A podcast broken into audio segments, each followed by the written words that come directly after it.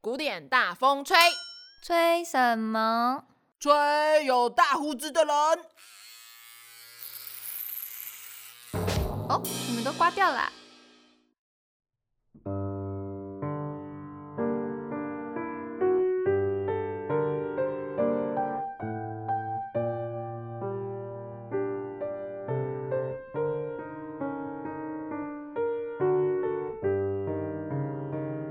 Hello，大家好，欢迎收听《古典大风吹》，我是大风，我是 Joey，耶我们进入第三季喽，解锁浪漫秀奇了。对，哎、哦你刚刚的那个片头是你弹的，对不 对？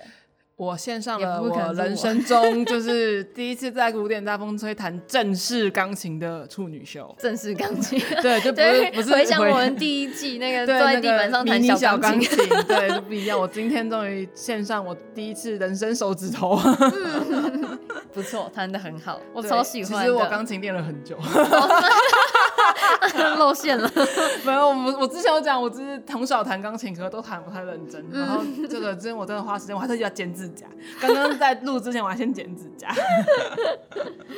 好 对，OK，我们好啦，开季以来个重要的人物。嗯虽然我觉得片头曲大家可能听不出来是谁，可是那是我很喜欢的一首歌。嗯嗯，，然后我们好久没有用两集来介绍一个音乐家了。对啊我们上一季好像都是一集上一塞季三个对。对，一 集塞三个，对，我们上一季好像完全没有讲到两集的 人。好像就是就是两集讲三个人，哦，对，好，三角恋对情的部分分分分就是平均分下来，他们一节就一点三集。 对一个人零点零点六级之对，类零的。点 六，好，好来，嗯，所以我应该觉得啦，很多人的古典音乐入门应该是从这个人开始，就是柴可夫斯基。嗯，就你是吧第一个脑海中闪过的曲子，大概就不是《天鹅湖》啊，就《胡桃钳》啊之类的，我觉得胡桃钳算蛮冷门的他吧，可能小星 星，小哦。星星莫扎可特 是。应该很多人不知道小星星是莫扎特写的，很多人不知道小星星是古典音乐。对，你可以念出名字的，我觉得啦，应该就是柴可夫斯基了。对，天鹅湖谁真的谁不哦知，道？超爱，就算你听到你不知道他是天鹅湖，你也听过哲学。对对，对，所以听说你是他的粉丝，嗯，那今天就交超粉给你介绍，就这样。哦没有，我下没有哦班。 柴可夫斯基呢，就是一个俄国人，哎，你知道他是俄国人，不错啊夫。斯基啊，呃对，什么什么司机？ 对，对呃他 是一个俄国人，然后呢，嗯，著名的芭蕾舞剧就是《睡美人》。 天鹅湖、哎等一下，，你讲了一个胡他桃最钳冷门的耶，我昨天为了这个上网 去，因为科普了一下，大家因为想都知道说就是想说身为粉丝好像要知道一下对，，是大家都知道柴可夫斯基有三大芭蕾舞剧，可是大家都只讲了《追虎桃钱》跟《天鹅湖我》，临时去 Google 的，所有人都不知道有《睡美人》的，居然你知道《睡美人》， 但太是睡神美奇人我了。就没有听了。因但为是它那真个的不有名嗯而且天我鹅湖跟我我必须要说，就是下一季我们下一集我们要讲说就是曲子嘛，我也是跳过《睡美人 嗯哦》是吗， 好 吧，好，对不所以起就天鹅湖跟胡桃钳绝 对，就而是且其真的实都我听们过因。为柴可夫斯基他有三五个字太难念了，我都一律贯称他叫老柴，所以我学音乐人都叫他老柴。老柴吗？，对，就很很像邻家大 叔，老柴怎么样？感觉有点老柴干怎么样， 感觉干干的。你就烧不起来 吗？老柴，人家干柴烈火，懂不懂啊？ 好啦，我们来赶快进入我们的话题一。话题一：没错，多愁善感的爱哭鬼。对你应该很难想象，哎我还真的不知道，哎就一个老人家在那边。 他没有很老，他只有活五十三岁。他哪可有是很每啊老次看那个图片，他感只觉是都大很胡老。子，哦，好，他只是大胡子，然后你为什么白的这这样样。白胡子， 对，你怎么可以这样子？就是偏见，你对胡子有偏 见。嗯对，有。好啦，其实我们的老柴呢，虽然他叫老柴，就是名字听起来很阳刚哦，对，看起来很壮那种感 觉。没有，其实他是一个纤细敏感、多愁善感的小朋友。欸、他还俄罗斯人哎、彪悍民族的纤战细斗敏感民小族 朋友，好可怜、他哦。真的，他的家庭教师曾经就是描写他说是一个极端敏感，需要特别照顾。如果是就是那种一点微不足道的小事都可以刺伤他，一点点斥责就会让他觉得很不安，失魂落魄很久，现代来说，这就叫玻璃心，啊呃对 吧？？ 有一点类似吧因。为我怎么觉得他感觉有点像巨蟹座？他是身为巨蟹座，吗觉我不知得道哎没有他我不是，我他哦不他是不。是哦但是身为巨蟹座，觉得他实在 有点像。 真的吗？可能像那个什么月亮星座吗？ 啊，可是而且听说他超级无敌爱哭的，哦就是害怕也哭，然后感动也哭，然后长大后也哭，这个对，就到哪都爱哭这样。我好难想象，就是大胡子大叔老然后一直柴哭，然后满泪流满面，什么概念啊？好可爱哦、 而且他超级害怕人群，讨厌社交，就是有社交恐惧症那种。定是你吗？我我我你管是他的粉丝，他也有社交恐惧症的。 而且他最好直接带是宅男吧，就是从此宅在家。然后这集就这样，你真是他的代言人，欸 对，我会笑死。嗯好其实老柴他打小并没有打算要认真学音乐，嗯， 虽然他就是属于那种，他五岁当然就是五岁开始学钢琴啦、哎我然后我然后三玩乐性质，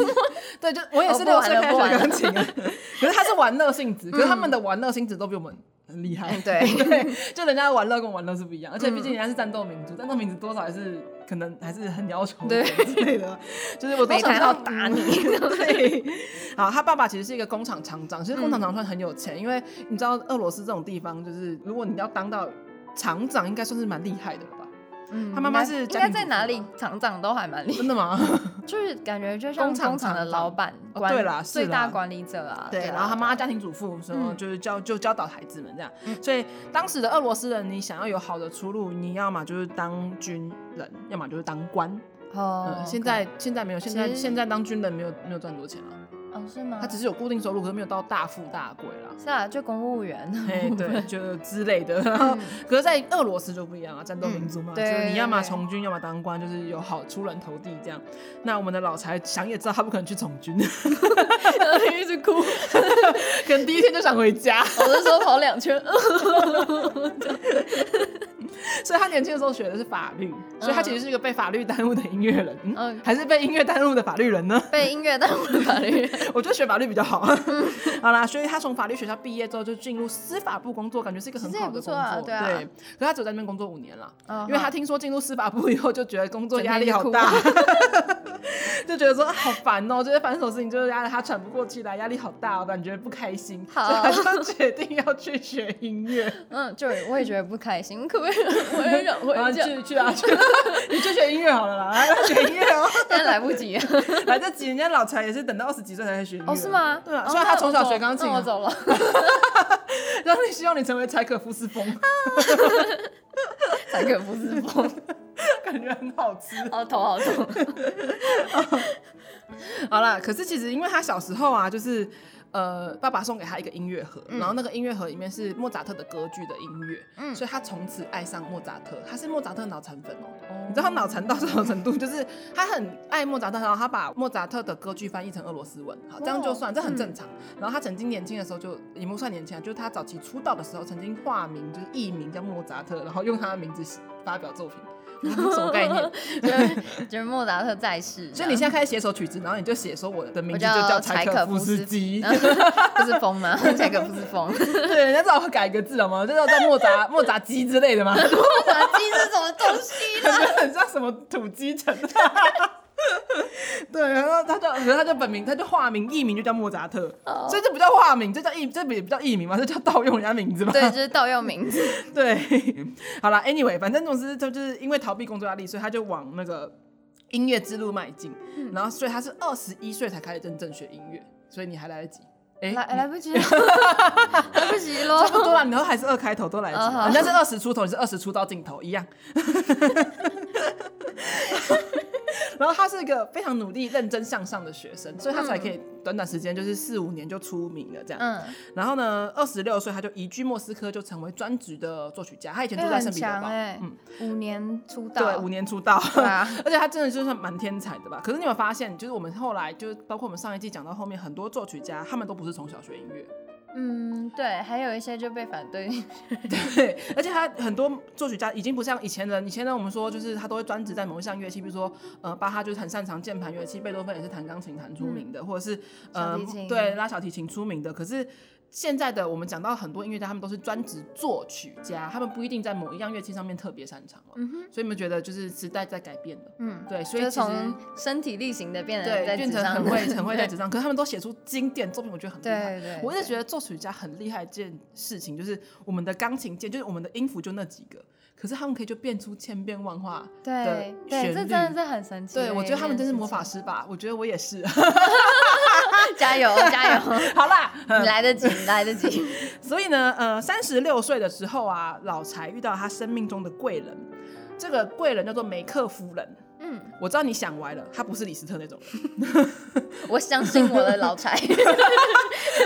我没有误会。这个梅 克夫人是呃他最大的一个赞助人，而且嗯很有趣，就是他们两个人从来没有见过面，他们是笔友，哦他们是心灵上的至交，而且他们、好可他们其实爱哦住在差不多的地方，都那在为俄什么罗斯不见个面？他们在笔友上面俄罗交？斯很大， 对啦，想 一下，可是他们就是都没有见面呐、就是也没有约定好说我们在哪个地方你来看我音乐会什么的，嗯就是就是他就只是在信上面写说，就是我们不要见面比较好。然后他们怎么认识？是因为那时候梅克夫人他们弹钢琴。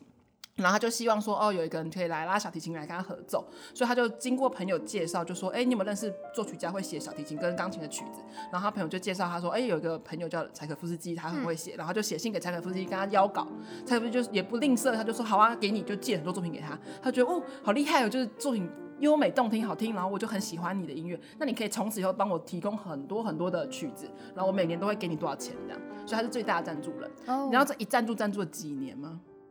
十三年，很长的一段非时常，间然后他嘞嗯给的钱非常优渥，我好想要有这种赞助人，拜托霸 风我没钱，阿姨，我想努力了。阿姨 吗？你一下子变长辈了，拜托，阿姨不想努力了，拜托。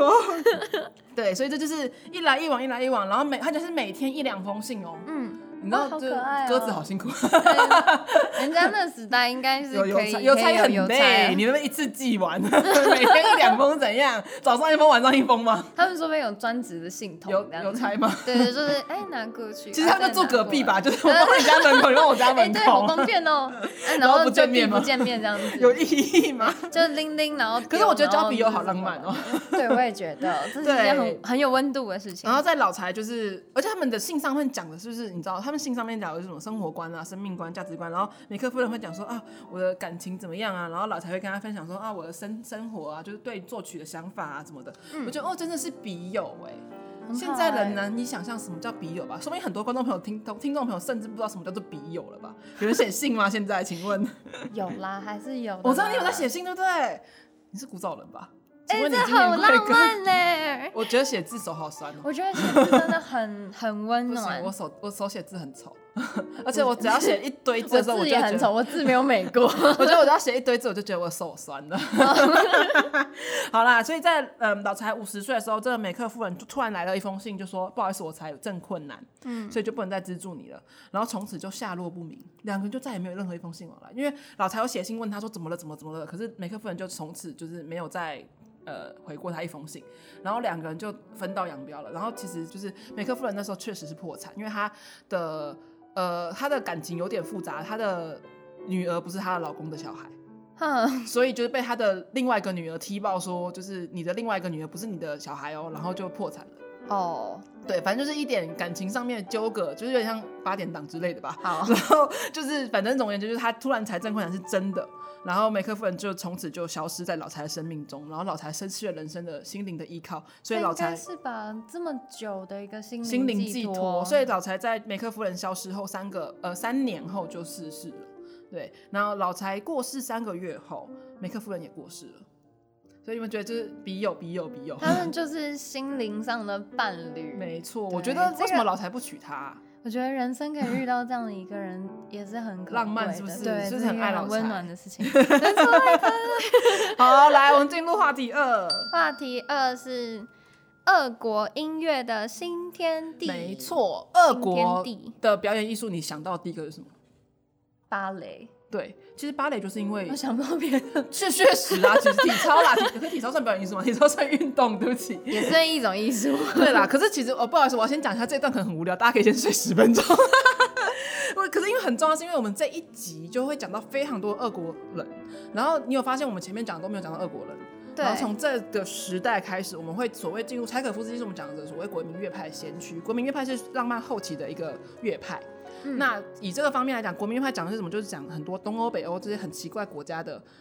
不太会去特别提到他的国家的乐曲嗯作曲家们。但他们都很有那种就是风风味这格，样子对对，因为我们早期讲音乐，譬如说我们讲大部分都是德国人啦、法国人啦，呃，有一个伪装成是英国人的德国人啦， 或者是意大利人啦，这种就是呃，主要都还是偏德国居多。对，所以呢，现在开始我们会讲了很多大量的奇奇怪怪的，譬如说我们今天讲的俄罗斯人好了，我们之后还会讲到譬如说什么。呃芬兰人，还会讲到挪威人，你知道这种这种地方，就是你你一辈子可能都不会觉得就嗯，这个国家到底有有有什么作曲家啊？也没有，就那几个。 对，所以这段很无聊，可是我必须要科普给大家这件事情，就是光听名字就知道柴可夫斯基是俄国人嘛，对什么什么司机司机一堆的就是司机都是对俄国司机人都在俄国人，对。那他也是我们节目开台以来讲的第一个俄罗斯人。那你觉得俄罗斯是哪一州？亚洲还是欧洲？嗯，在地域上面比较接近亚洲，对在地但理是上面在分成他西们亚的人的感觉来讲，比较像欧洲。整体来讲，基本上我们也很难定义，就是在文化上面，他们受欧洲影响居多。二周了，他们过去 自上成去一州吗？然后它就是在自己上很上去面的亚洲对的部分，它在中国正上方嘛，嗯对不对啊所以其实他们本来就是一个很独立，而且他们很自闭的国家，他们一直都很自闭。然后其实他们是以斯拉夫民族为主，大家应该都知道吧？嗯这样，然后它的发展其实比西方国家都缓慢很多，因为它很 冷、啊，因为很冷，所以就很对啦，很慢应该十五世纪以前，他们是十五世纪以前是被蒙古统治，所以十五世纪以前可能是偏向中国，是中国人。对，然后十七世纪末的时候，因为十五世纪开始独立嘛，然后十七世纪末就是彼得大帝在位的时候，他们开始所谓西化政策，就开始向西方国家学习。然后在十八世纪末、十九世纪初，你还记得我们之前有回忆说，那时候就是欧洲有一连串革命嘛，这个各个革命、那个革命，拿破仑战争啊、法国大革命啊，巴拉巴拉巴拉。然后这个革命就渐渐的传过去影响，然后因为传的比较远，俄罗斯比较远，所以它传的比较慢， 他们要到十九世纪初才开始。嗯然后呢，这个俄罗斯开始运转起来，终于这个慢吞吞的火车，对，开始有一点点的革命思想。可是呢，老柴出生的时候，这是一八四零年出生的，所谓的十九世纪中吧。呃，那时候的俄罗斯领导人叫做尼可拉一世，他是非常有名的保守派的执政者。嗯哼，他打击所有一切革命势力，所以那个常常冒出头的革命就啪就被压下去。然后就是史学家就称呼这个时候的俄罗斯叫黑暗时期。那你要知道，政治越黑暗，所谓的艺术就越好，为什么？因为你不能革命啊，你就只能把它抒发在隐藏在所有的艺术里面。所以呢，这时候俄罗斯出了很多艺术史上名人，包括除了老柴以外嘛，还有托尔斯泰、嗯，杜斯托也夫斯基夫斯、基嗯伊凡诺夫、格林卡，应该诶诺夫或伊凡之类的也 都是对， 然后在这个时候的俄罗斯音乐出现了两种派别，第一种派别叫做民族主义派，就是以斯拉夫民族为主。嗯，然后这个派别呢，就是以格令卡，我们刚刚讲的格令卡是带头人，然后还有我们后面讲到的俄国五人组，呃，不会，我们在节目中不会讲俄国五人组是谁，所以我们等下会稍微跟你解释一下。啊，第二派叫做西化派，西化派就是比较崇尚一些古典浪漫的那种主义的。那我们的伟大的老柴就是他是西化化的派的嗯，哦对，那民族主义派呢，在我们刚刚讲的格格林卡俄国五人组，俄国五人组就是顾名思义五个人哈。 第一个叫做巴拉基列夫，然后是库伊、包罗定，然后穆索斯基跟林姆斯基高沙可夫， 他们两个一听就知道。可是其实后面两个最有名，穆呃索斯基跟林姆斯基高沙可夫其非实常有这名几个我都没有听过。嗯，林姆斯基高沙可夫，你一定有听过他的《大黄蜂飞行》。 嗯对对对对对对对，那是他 的。莫索斯基有一首歌很有名，叫《荒山之夜》。嗯，对，你就要是哼一下。呃，我哼不出来， 好对吧嗯不起啊，所以大家可以去找他们曲子来听听看，就俄国五人组的曲子，听起来就像俄国人写的曲子。哦，就很非常很有民族风这样子。对然后走的是像李斯特、白辽士这种标题音乐，所以是俄所谓的民族主音乐，就是用标题音乐为主。然后也是我们前面讲到过的新音乐派的风格。那西化派的老柴呢，就是他是崇尚古典乐派的乐风，就是像莫扎特那样的嘛。 你看他多爱莫扎特，都用莫扎特当艺名了。 对对，然后他也是受很多像贝多芬啦、布拉姆斯这种影响。那很有趣的是，这两派并没有交恶哦，就是一般来讲，我们说两派好像都要斗来斗去嘛，这两派没有，互这两相派学是习对，互相学习、互相影响，而且老柴跟五人组都是好朋友， 哦，对那他们那是蛮非好常的好啊的朋友，所以其实他们并没有非常的界限划划分的很标很明确，说我是标题音乐派，你是嗯轻音乐派。呃，老柴自己说过，他觉得所有的音乐都叫标题音乐，因为毕竟来讲，呃，你没有标题的音乐，真的让人家很难能懂。我们讲说绝就对音乐很这前件面事的那一情种，就对，是就是好像似是而非，就是对它是音乐，可是对到底是在讲什么？嗯不知道这样对，子。所以就是，所以老柴就有公开的表示说，所有的音乐都是标题音乐哦，我我写的也是标题音乐，他确实做了很多标题音乐，嗯嗯，所以呢，这是严格来讲算是集两派的特色为一身吧，嗯，那老柴很有趣，他把自己的音乐划分成两类，你听看，我觉得好超好笑。第一类是发自内心主动创作，好，第二类是受邀， 他人受邀，就呃受受他人之邀 邀，的被动创作。嗯请问有第三种吗？啊，不对就我主刚刚也要在么想，主动，还有第要么三被种动啊 吗，？ 对，拿枪抵着你，那也威是胁，被动啊，威 胁这也被是动，受他人之邀啊、 那是那是威胁。受他人之威胁的被动创作嘛，他要么主动，要么被 动，也没有嗯，第对，三种好嘛。像没有了，就 平对 步，。可是有趣的是，他自己去观察的观众反应啊，他觉得说，优秀的作品不一定是主动创作的，因为很多人会觉得说，好像是自己主动创作才比较有音乐，比较有思考，比较有想法。那可是他会发现说，其实被动创作就是他受他人邀请，然后自己去创作，去不得已要求创作一些东西的时候，也有加做，而且观众反应说不定还比他主动创作好。嗯因为其实很这很真的不一定啊。对，因为有时候是我们自己觉得它是艺术，我们觉对，得它是音对乐，然后可 是别人家人听不懂。 对， 其实很常多有这样很子多嘛，很多很多，常常我写的字也有人这样觉得， 我觉得这是艺术啊，包括我画的画也是啊。其实很多作品都是这样子，就是作者觉得我超棒，然后结嗯果人家听不懂，那好像就比较没有它在艺术历史上的价值。没错，那其实最有名的一个范例就是他写的一首曲子叫做《一八一二序曲》。嗯这首曲子呢，其实是在庆祝莫斯科中央教堂的落成典礼。那这个也就是莫斯科中央教堂委托柴可夫斯基写的曲子。那这而且是世界名曲，你一定听过。我等一下下一集有打给你听，真的世界名曲之一对。哼哼吗？哼哼，呃，嗯啊，嗯， 好，下一季再跟你。 然后，而且其实很有趣，就是所有你只要玩音响，你都会用这首曲子来测试自己家音响好不好，哦因为它里面有开你说它炮，那个低音嗯不是，它是真的开加农炮，哦，所以你要看你的音响响会会不不会会爆爆，就是 对， 所以它是真的所会以拿来玩音测响的人一定要都认识听柴可过夫斯基。对，一定都听过一八一二序 曲。嗯可是这首曲子呢，就是被呃柴可夫斯基本人讲说，就是他一定是个很吵的曲子，因为他觉得这首歌又吵又闹，然后又 呃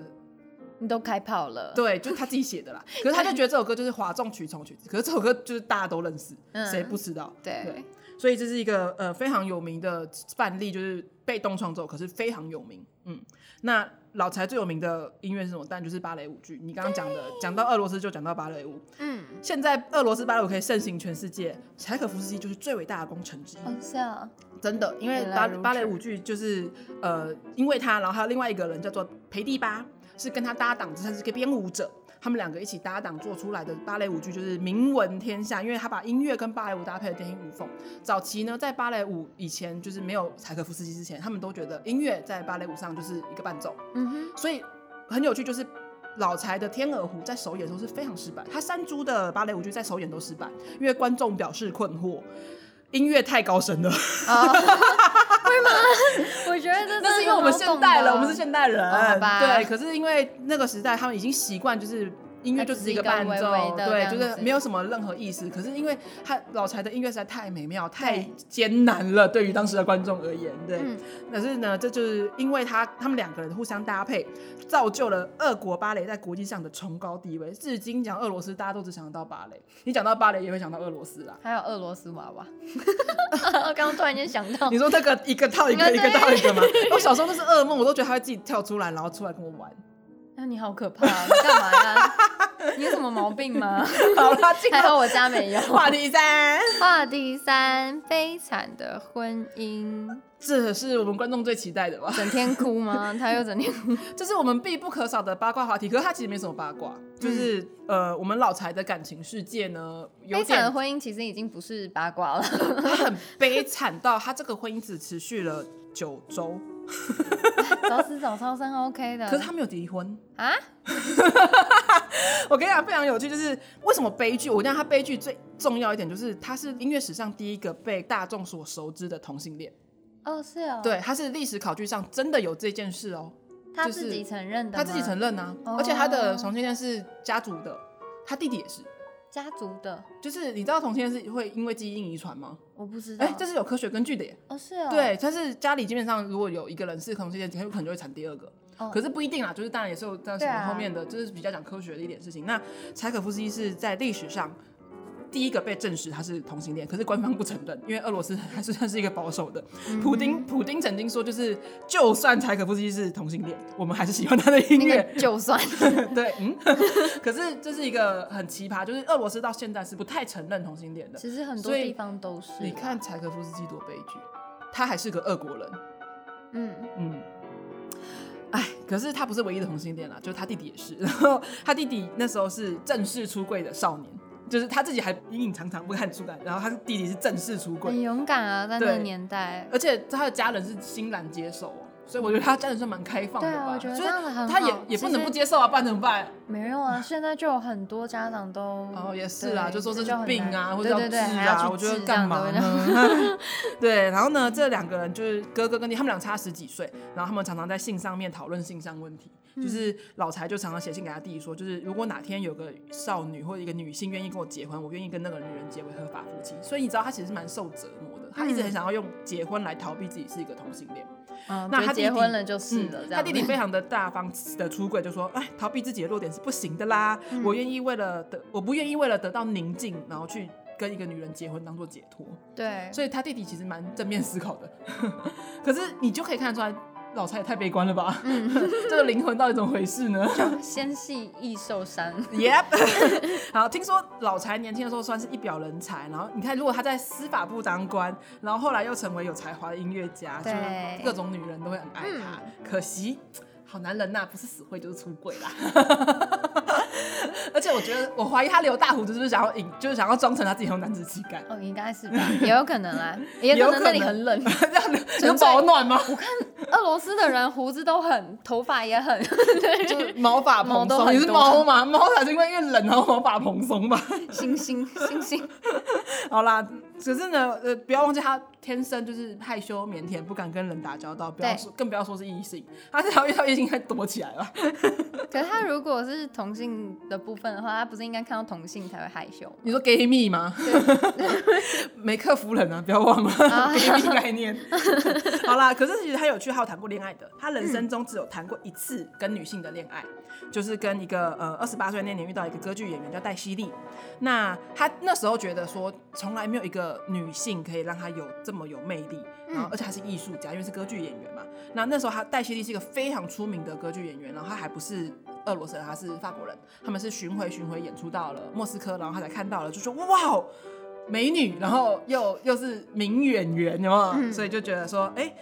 我很情钟于他，我觉得是一种幻觉，maybe，就是他可能觉得说我只是爱慕他而已。然后他们，可是他们那时候确实开始谈恋爱了，而且没谈多久，大概一两个月，他们就论及婚嫁。可是当时的老柴还没有成名，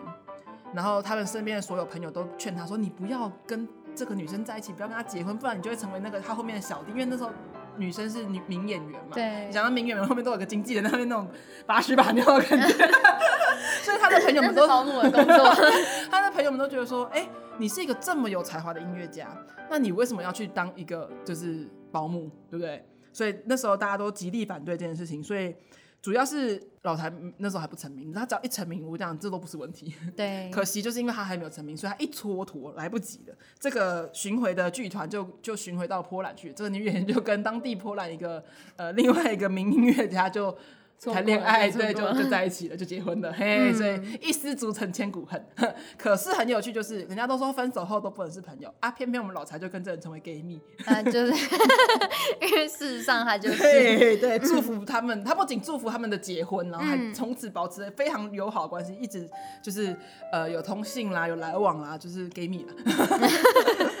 好啦，可是好真的老柴最悲剧就是他一直想要透过婚姻来。证明自己不是同性恋，我觉得干嘛证明呢？就是同性恋但以前只是以前对真的啦很难那个他就是啦很想逃避这件事情。对然后他迎来了他人生最悲惨的一段婚姻，呃，最悲惨就就这么一段婚姻就很悲惨。好，那时候他三十七岁，他有一天突然在家收到一封情书，这封情书是一个叫做安东尼娜小姐寄来的。啊，这个小姐就信上写说我是你的学生，简称安娜吗？呃，简称安安小姐就好 了啦，呃太太长了啊。他就是说啊，我是你的学生，我爱慕你非常多年了。嗯老柴大吃一惊，想不出来说我哪个学生叫安东尼 娜。他真的悲剧哦是悲翻剧过翻过他所有脑子里面的记忆，他说这人是谁，这人是谁。就像我可能今天突然收到一封信，然后跟我说我是你的学生，我爱慕你多年，我可能会想你哪位？ 要么就是他学生多，要么就是他记忆力差，要么就是没有这个人。也有可能没有这个人。对，然后呢，这个呃安小姐每隔两天就会寄一封情书给他，每隔两天就寄一封情书给他，你们觉得似曾相识？ 你是白辽士吗？嗯对， 每隔两天寄一封情书，然后重点就是柴可夫斯基有回信，可是他就是回的比较冷漠一点点。嗯然后他那时候在写一出歌剧，然后那个歌剧的男主角就是呃，也是算是比较冷漠型的男主角，然后最不起女主角，然后就有点代入感，就觉得说我怎么会是这么过分的男人呢？我怎么可以这样呢？我觉得我对不起你，我一定要娶你这样。 所以他们两个就见面，就决定先你知道笔友奔现， 好，对，就是就见面两天就说我要跟他结婚，不可以。 对啊，不很有可以，很你还有不如去事找前面的那位夫人 嘞。对他们就是就是见面两天就结婚哦，然后呃，他真的是为结婚而结婚的，对他真的不爱他，因为他后来才发现，就是结婚之后他们去度蜜月嘛，然后呢，他们就发现说这位安小姐不认识音符。怎么可能是他学生？ 第一是音符不认识，哈，这样就算了，就你无法成为知音了嘛。你要么成为朋友，只成为知音嘛，不能成为老婆也对无所谓。对，就是，然后他还是个情绪非常不稳定的人。老柴已经先性敏感，然后你还是一个情绪不稳定的人，动不动就可能发怒啦，或是或是歇斯底里啦。你让老柴多挫碎满折，地碎满 地对所以这段婚姻我为什么说只维持九周，就是一直到他们去度蜜月，然后蜜月没度完，就是想想要急着想要逃离这个妻子。嗯，他们在回来的火车上，就他们去圣彼得堡度蜜月，然后回来的火车上，老柴在火车上崩溃大哭。有一点不一样哦，好可怜 哦。而且他们回到莫天斯科之后，就是老柴企图自杀，而且他很好笑，就是他就是走到河湖里面，然后就把自己弄湿，然后回家之后说：“我身体太健壮了，没办法得肺炎。”哪， 什么表东西？示说到底为什么我没办法就是生病呢之类的， 然后然后他就是情绪大崩溃，然后就是蜜月回来就立刻跟这安小姐就分居两地，就是他没办法跟她生活在同一个屋檐下，嗯，好可怜哦，没有真的很可怜。超悲剧的。然后就是他们心理医生就建议他说，就是你离婚好了，你离婚才可以改善你这个病情哦。他的朋友因为他没办法自己去见他，他两个朋友就代表他去跟安小姐谈判。结果这个安小姐真的是个疯子，她就是一下子说好我跟你离婚，一下子说不行我不要跟你离婚，没有你会死，啊就是。你就一下就子精神说好，病一下子了就反悔，精神病然后而且还时不时的跑去找老柴，就是一直骚扰他，就是我他应时不时该就跑去他面前就搬到弄他一下的， 他说我喜欢你，我弄你一下，感觉什么小朋友才东西恋爱呀，对， 反正就是老柴就一直觉得说我亏欠你，我好像对不起你，就一直觉得很内疚，然后可又很恨他，可又很想弥补他，所以他一直就给他经济上的资源，就是他赚的钱，他有很多都分给他这样。所以其实梅克夫人给他的钱有一半都分给这个安小姐了嘛，可能吧。好可怕！我觉得这是恐怖情人遇到老柴这种就是所谓的。多重善感男孩就是，赚到了，这其实在碰瓷概念吧， 对啊，其实他就哎呦，这样你得负责我一对辈子，这样 好可怕、哦。好啦，所以其实真的很可怜。我觉得老柴就是因为这件事情，到他死都是因为他可能是因为同性恋的事情。因为为什么呢？就是因为俄罗斯社会其实对同性恋是非常保守的嘛。嗯俄罗斯政府曾经要求，就是曾经有电影改编老柴的一生的传记要拍成电影，他还强迫他要把他同性恋的倾向这件事情删除。哦所以是官方不承认他是同性恋。然后呃，你我刚刚讲到普丁说，对就对就算柴可夫斯基是同性恋，我们还是爱他的音乐啊，嗯嗯，没错啦，其实但真的就爱他的音乐，没错，而且他的人生结局真的是很可怕，我觉得这是一个。不明所以，就是他那时候有个第六号交响曲叫《悲怆》嘛，嗯然后他首演九天后就过世了。可是死因到底是什么？有人说官方说法是因为他那时候生饮用生水感染了霍乱，可是，在那时候呢，霍乱非常盛行，就像我们现在新冠肺炎一样。你喝生水是跟你走在路上不戴口罩是一样的事情，所以一般人不太会去做这种事。所以有人是怀疑说，呃，他其他法学院同学就是怕说是同性恋，然后事实曝光之后会影响学校跟校友名誉，因为他念的是皇家法律学院，所以让他被自杀。然后也有人因为是觉得说，就是呃，他的心灵伴侣梅克夫人就突然疏远他嘛，所以让他觉得无法接受，所以才去自杀。可是到现在是个未解的谜，没有人知道他到底为什么死的。没有 关系，可是他是因为霍乱死的啦， 就是因为生喝，他确实是因为喝生水喝霍乱。可是这个生水到底是他主动喝的，还是被动喝的，还是不小心喝到的，没有人知道哦。好，对，那老柴的呃死之后，在俄罗斯造成巨大轰动，然后嗯他被葬在圣彼得堡的墓墓园里面。很抱歉，我没有去过，我还没去过俄罗斯， 所以我这次没办法有点秀远我的收藏。对，那他的墓碑听说非常华丽，就是他的墓除了他自己的半身雕像，然后后面有一个倚着十字架的天使来守护柴可夫斯基，然后他的前面还有一个音乐女神在阅读他的乐谱，嗯所以是俄罗斯的音乐家里面最豪华的一个 墓。他也算他是伟也是最人有啦、名的那个了吧？就是伟人型啊，对对对那顺带补充一点是，在从一九五八年开始，每隔四年会有一个柴可夫斯基国际音乐比赛。嗯，那这个以前只有钢琴跟小提琴，因为它最有名就是钢琴跟小提琴的协奏曲。那后来还几年还加入大提琴、声乐跟铜管。那国际上有两个，我们之前有讲过，就是国际上有另外两个呃肖非常邦有名，嗯，肖邦钢琴大赛最近正在如火如荼的进行中，大家有 follow 吗？没有。我有 follow，我超认真的。啊，好，对，加因为今油！年入选的有九个台湾的演奏家，我觉得超强，是历史来最多一次。嗯，好。然后除了肖邦波兰大呃 波兰肖邦钢琴大赛，那个只有钢琴，然后还有一个是比利时，我们的比利时伊丽莎白的音乐比赛，嗯就是三个世界上最有名的音乐大赛。那这个大赛出过的音乐名家就是不计其数，钢琴类有范克莱本，你认识吗？不 认识，范克莱本、阿旭肯纳吉，这个阿旭肯纳吉也得过肖邦钢琴大赛，嗯我们有讲过他的名字，嗯，可能难怪有我印觉得象好。像有点对，熟悉，因然为后他普雷名字特很涅特夫别这几个名字很特别的，应该都知道是俄国人哈 特。涅夫是俄国人，哎，普雷特涅夫，然后一个赵成真，他是韩国人，嗯，嗯，然后他是很有名的钢琴家，然后小提琴类有很有名的小提琴家叫周访内金子，是日本人，然后台湾有一个最近很红的叫曾宇谦，也没有到最近，他是二零一五年得过第二名，他那一年的首奖是重缺的，嗯哦嗯所以他其实就跟那第一其名实是一就是样第一名的。，对，那他这个曾宇谦最近也是呃非常的出名，对，所以大家可以去找这些人的专辑来听听看，我觉得是非常值得一听，超强。好，对，就是呃，那那我记得曾宇谦得奖那一年，我在德国玩，然后我还守在那个那个电视前面对， 吗就 要看他们表演这样。我永远都记得他，因为指定曲一定是柴可夫斯基的小提琴协奏曲，然后他的自选曲啦是呃西贝柳士的小提琴协奏曲。嗯你看我到现在都记得哎、你看我 是粉丝哦。